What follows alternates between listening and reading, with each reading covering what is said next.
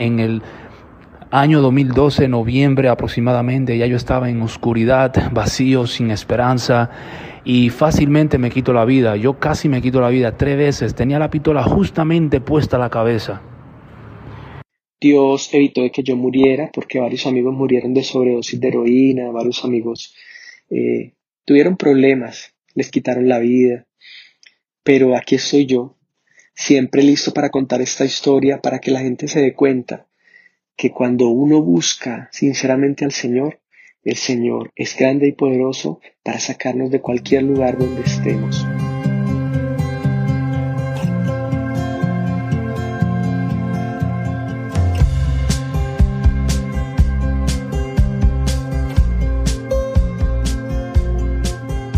Hola, en este espacio conversamos sobre los principios de amor, abnegación y servicio que rigieron la vida de Jesús en la tierra.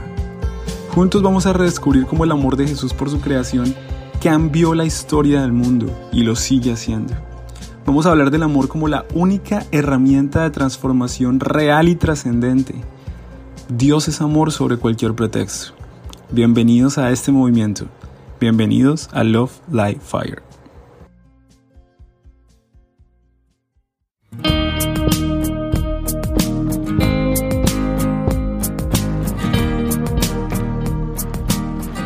Porque el Hijo del Hombre vino a buscar y a salvar lo que se había perdido. Esta fue la misión de Jesús en la tierra. Él vino a salvar y a buscar lo que se había perdido. La vida de Jesús está llena de ejemplos de cómo su vida impactó a quienes le rodeaba de maneras inimaginables. En cada lugar que estaba, en cada paso que daba cambiaba las vidas de las personas a su alrededor. Algunas les daba sanidad, a otros enseñaba, a otros perdonaba, y cada una de sus acciones estaba íntimamente relacionadas con su misión. Básicamente Jesús cambió la vida de las personas cuando estuvo en esta tierra. Por ejemplo, los discípulos Juan y Santiago eran unos tipos rudos, no se apartaban de una confrontación o pelea. Podían ser muy agresivos y también podían ser insensibles. Pero al final de sus vidas, esos hombres que eran conocidos como los hijos del trueno, se hicieron conocidos por algo más. Santiago fue el primer apóstol en ser martirizado, y Juan llegó a ser conocido como el apóstol del amor. Caminar con Jesús convirtió a Santiago y a Juan en personas diferentes a las que eran antes, y puede hacer lo mismo por nosotros. La vida de María Magdalena es un testimonio del poder transformador de Jesús. Cuando miramos sus momentos más sombríos de tristeza, angustia, sufrimiento y degradación, parece que ella está avanzando por un camino sin retorno. Pero al mirar sus momentos de encuentro con Jesús, nos podemos dar cuenta que no hay ninguna conversión que Jesús no pueda hacer. Saqueo, el odiado publicano, cobrador de impuestos, era un ser despreciable en su tiempo, hasta que Jesús fue a su casa. Y luego de ese encuentro, Saqueo donó a los pobres la mitad de su riqueza y devolvió cuatro veces lo que había robado en algún momento. Su vida cambió completamente. Pero ¿saben por qué amigos? Porque Jesús veía en cada pecador un alma preciosa para su reino. Él ve el potencial de lo que puede llegar a ser cada pecador mediante su gracia transformadora. Nos ve no solo como somos ahora, sino como lo que podamos llegar a ser.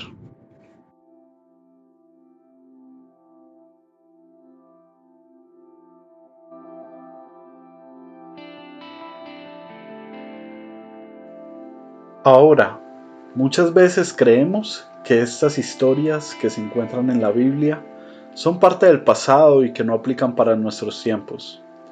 Pero no hay nada más alejado de la realidad. El mismo Jesús de la Biblia hoy puede tocar la vida de las personas, transformarlas y cambiarlas para siempre. En este episodio estaremos escuchando tres historias tres diferentes personas en distintos lugares del mundo con vidas muy diferentes pero con algo en común. El poder de Cristo transformó sus vidas de manera inimaginable. Así como Cristo transformó la vida de quienes le rodeaban cuando vino a esta tierra, el mismo Jesús vivo transformó la vida de estas personas. Giovanni, Max y Johnny. Tres personas que admiro muchísimo y que estoy seguro que después de escuchar sus historias de vida, ustedes también lo harán. Tres personas que son el ejemplo viviente de que Cristo Jesús puede cambiar tu vida, mi vida y la de cualquier persona que se ponga en sus manos.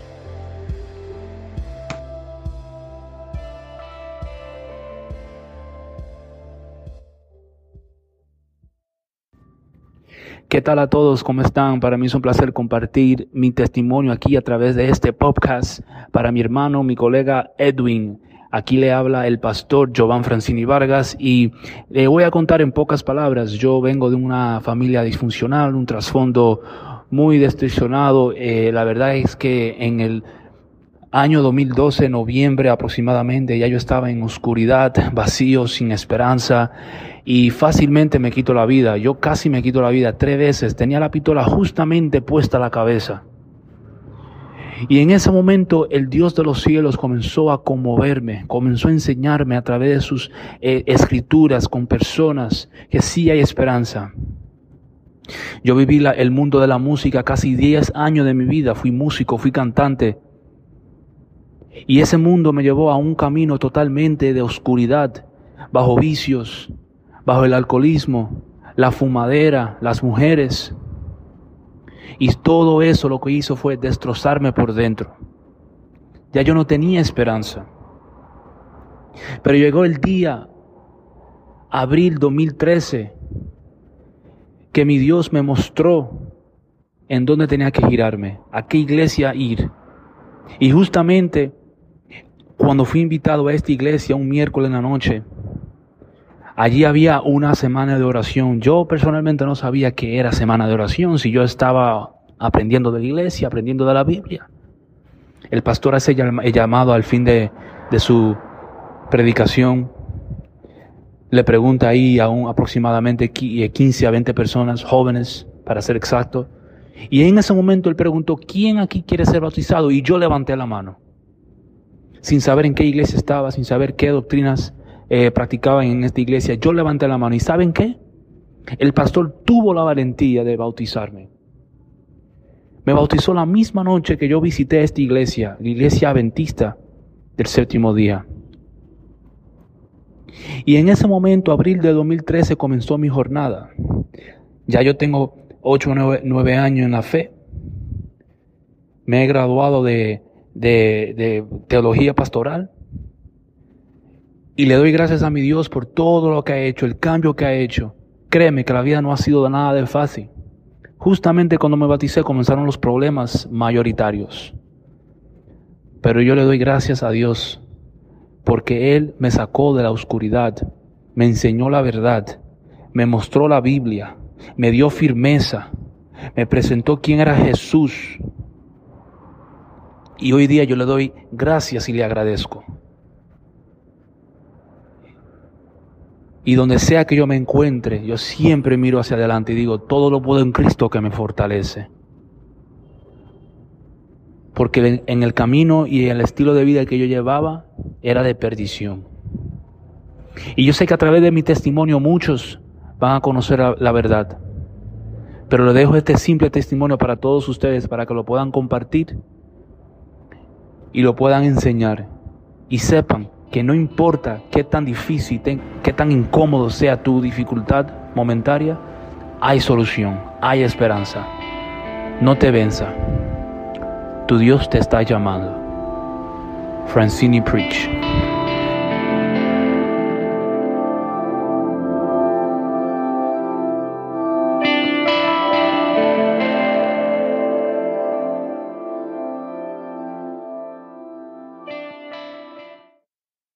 Hola, ¿qué tal? Mi nombre es Johnny, soy de la ciudad de Ibagué, del departamento del Tolima, en Colombia. Es un gusto poder estar aquí contando eh, cómo Dios ha guiado mi vida. Voy a empezar desde mi infancia, de los 13 a los 21 años. Eh, empecé a consumir drogas. Fueron muchos años en que probé cada una de estas sustancias y me fueron llevando a la perdición, eh, a cometer actos vandálicos y hacer muchas cosas que no son agradables para recordar. Eh, pero lo más triste de todo esto es el sufrir de mi madre y de mi padre. Mis hermanos pues eran unos niños muy pequeños, pero ellos dos sufrían muchísimo. Mi mamá pues eh, me recibía cuando yo llegaba a las madrugadas muy mal, pero mi papá no le gustaba que me dejaran entrar porque ya no había llegado la hora, porque yo ya estaba haciendo cosas que no debía, estaba robando la familia, bueno, en fin, eh, las cosas por las que el enemigo lo va llevando a uno para poder consumir y para poder tener dinero fácil. Estaba en un bar, recuerdo tanto, eh, ese bar era un antro, un sótano de música pesada, heavy metal, eh, hardcore. Y recuerdo que estaba muy mal en una mesa con la cabeza agachada sobre mis brazos.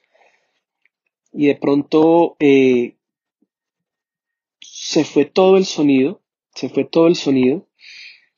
Y yo quedé así como sin escuchar nada, a pesar de que la música era muy fuerte y era un sótano. Y de pronto algo me dijo, mira, mira, levántate y mira. O sea, yo estaba bebido y drogado y cuando levanté mi cabeza no escuchaba la música, pero veía a la gente saltar. Veía a la gente saltar, moverse al son de esa música tan estridente, tan fuerte.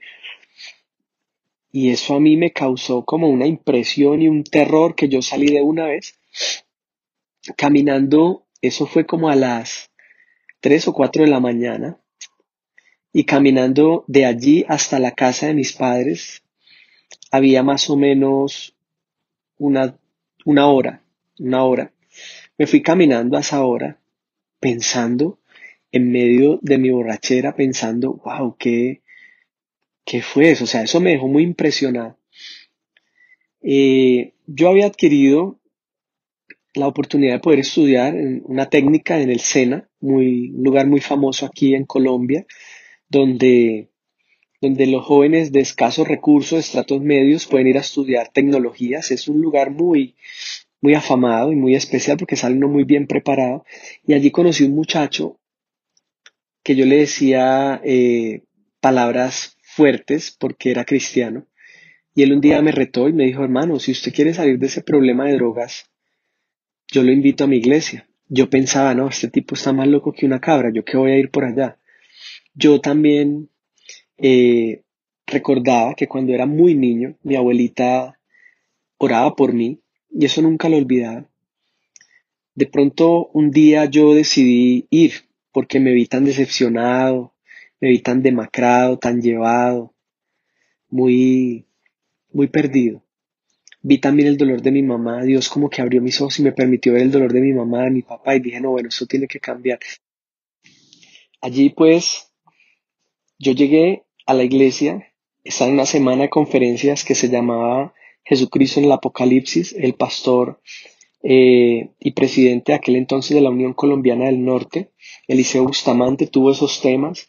Yo entré, me senté en la parte de adelante de la nave izquierda y de allí nunca me paré por 12 días de conferencia. En aquel entonces eran 15 días de conferencia eh, aquí en Colombia normalmente, esas campañas. Y bueno, eh, llegó el viernes y él hizo el llamado al bautismo. Cuando yo me paré al bautismo, sentí que algo se me sentó en las piernas. Yo no podía moverme, no podía respirar. Yo decía, ¿qué es esto? Me di cuenta que hay un enemigo. Al siguiente día, ah, yo me fui pensando esa noche y yo dije, bueno, el siguiente día no me voy a sentar y al siguiente día efectivamente no me senté.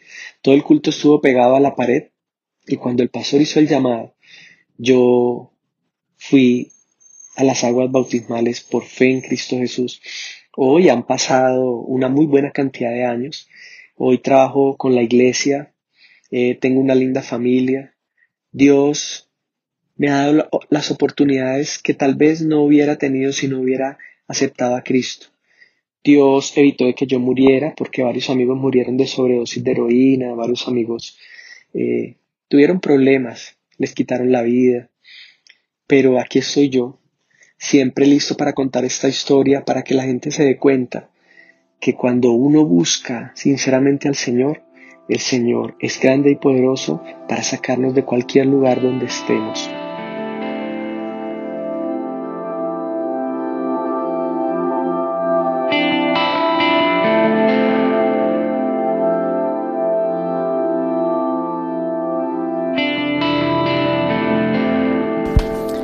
Dímelo, dímelo cantando mi gente. Mi nombre es Max Gómez. Eh, yo vivo en Columbus, Ohio. Soy un pastor aquí.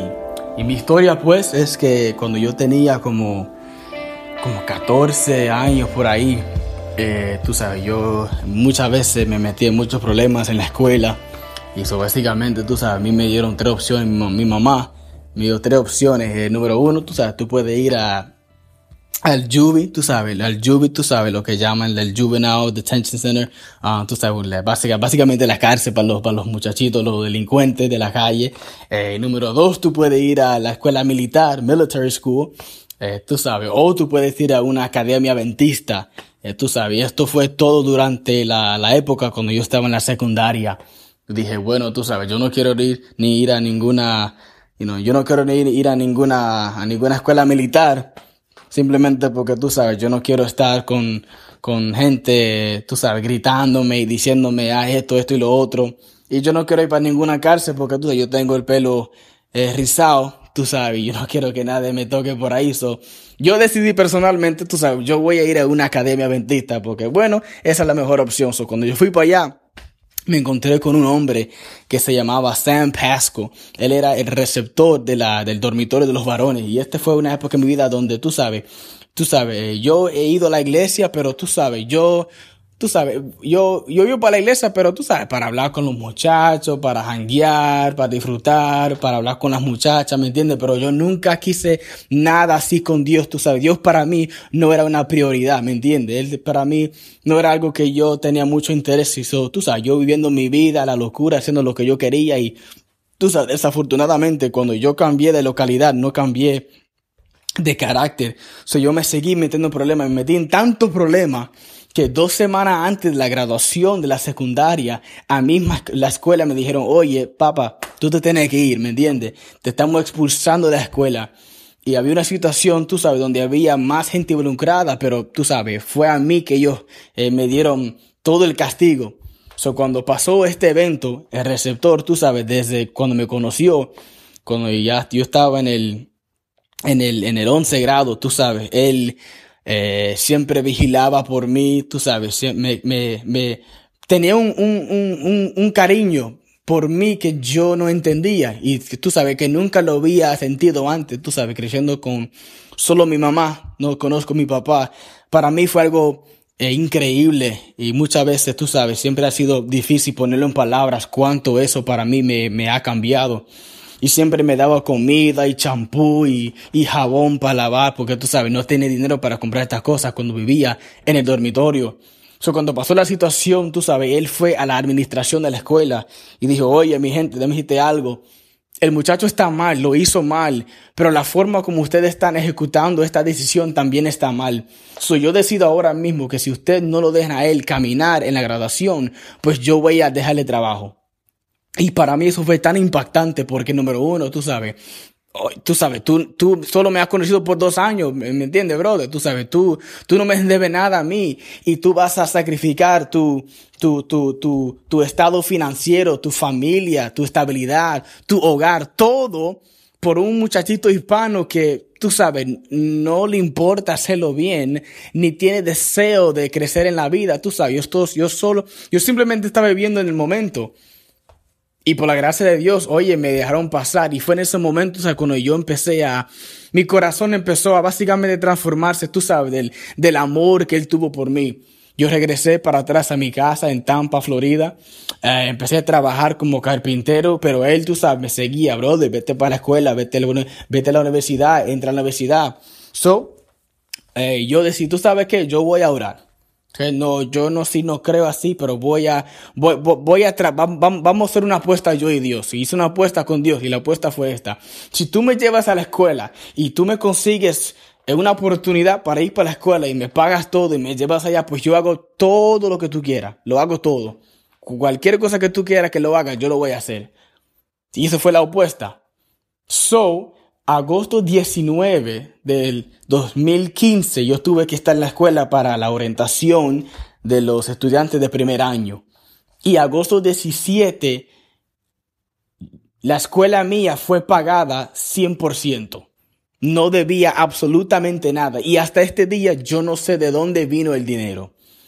Pero cuando conseguí la noticia, dije, no, yo no voy a ir porque el trato fue A, me tiene que pagar la escuela y B, me tienes que llevar para la escuela. Yo no tengo dinero para un viaje de boleto. Yo no tengo dinero para, para, para manejar. Yo, yo no tengo dinero para ir para allá.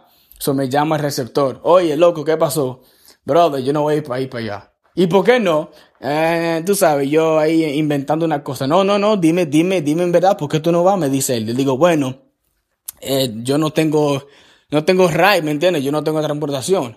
Ah, pero ¿qué pasó con el dinero? ¿Tú, tú ya te lo, tú pudiste pagar? Sí, ¿cuánto? ¿50? No. ¿75? No, pero ¿cuánto? 100. 100 me dice él. Tú me estás diciendo a mí que la escuela tuya está pagada 100% y tú no vas. Sí. ¿Y por qué no? Porque yo no tengo RAE, brother. Me dijo, está bien. Empácate y ven a mi casa. So yo empaqué, ajá, yo empaqué una maleta y dos bolsas de Walmart. Me fui de Tampa a Orlando. Mi mamá me dejó. Yo dije, pero ¿qué es lo que está pasando aquí? Él metió las bolsas y la maleta en su carro. Me dijo, métete. Y me manejó 10 horas de Orlando a Huntsville, Alabama. Me dejó el dormitorio de, de los varones, firmó todos los papeles y me dijo, I see you later. Y se fue. Y desde ese entonces yo sentí una impresión en mi corazón que me dijo, oye, brother, tú me debes eh, tu parte de la apuesta ahora. Fui a, a la oficina donde había los consejeros académicos. Eh, hablé con una señora y dije, bueno, señora, tú sabes, yo tengo que cambiar mi carrera porque no tenía nada escrito para mi carrera. Y me dijo, bueno, ¿qué es lo que tú quieres hacer? Y yo, pero tú sabes, yo no sé, yo no tenía en mente, no tenía el nombre. Dije, bueno, yo creo que se llama con, algo con ministerio, le dije a ella. Y ella muy optimista, tú sabes, bueno, tú sabes, aquí hay, tú puedes hacer ministerio de, de todas formas. Tú puedes ser ministerio como doctor, como enfermero, como pastor, como psicologista, como trabajo social, en comunicación. Y yo mirando la lista en un papel, yo, pues dame teología. Y yo no sé lo que es teología. Hasta que yo llegué a la clase y todo el mundo está, tú sabes, introduciéndose en el primer día. Y todo el mundo está diciendo, tú sabes, yo estoy estudiando para ser eh, pastor o capellán o para ser profesor de religión. Y yo, oh, esto es una... Oh, yo estoy... Espérate, no. Esto es, esto es para pastores. Y yo dije, bueno, déjame, déjame ver lo que, déjame ver, déjame ver, déjame ver lo que pasa. Y yo vi y vi y vi y lo vi hasta cuatro años, me gradué y en ese momento, en esos cuatro años, fui cuando yo entregué mi vida a Dios. Mi vida ha cambiado inmensamente. Desde entonces, tú sabes, yo he encontrado gozo y paz y propósito y he encontrado, eh, yo, yo creo con todo mi corazón que esto es lo que yo fui creado para hacer y, y gracias a Dios, tú sabes que Él, tú sabes, Él condujo mi vida como lo condujo y gracias a Dios que Él puso gente en mi vida para que me, para que me pudieran ayudar y bueno, gracias a Dios yo estoy aquí y bueno, espero que ustedes fue, este testimonio fue eh, de, gran bendición y placer para ustedes. Y seguimos adelante, mi gente.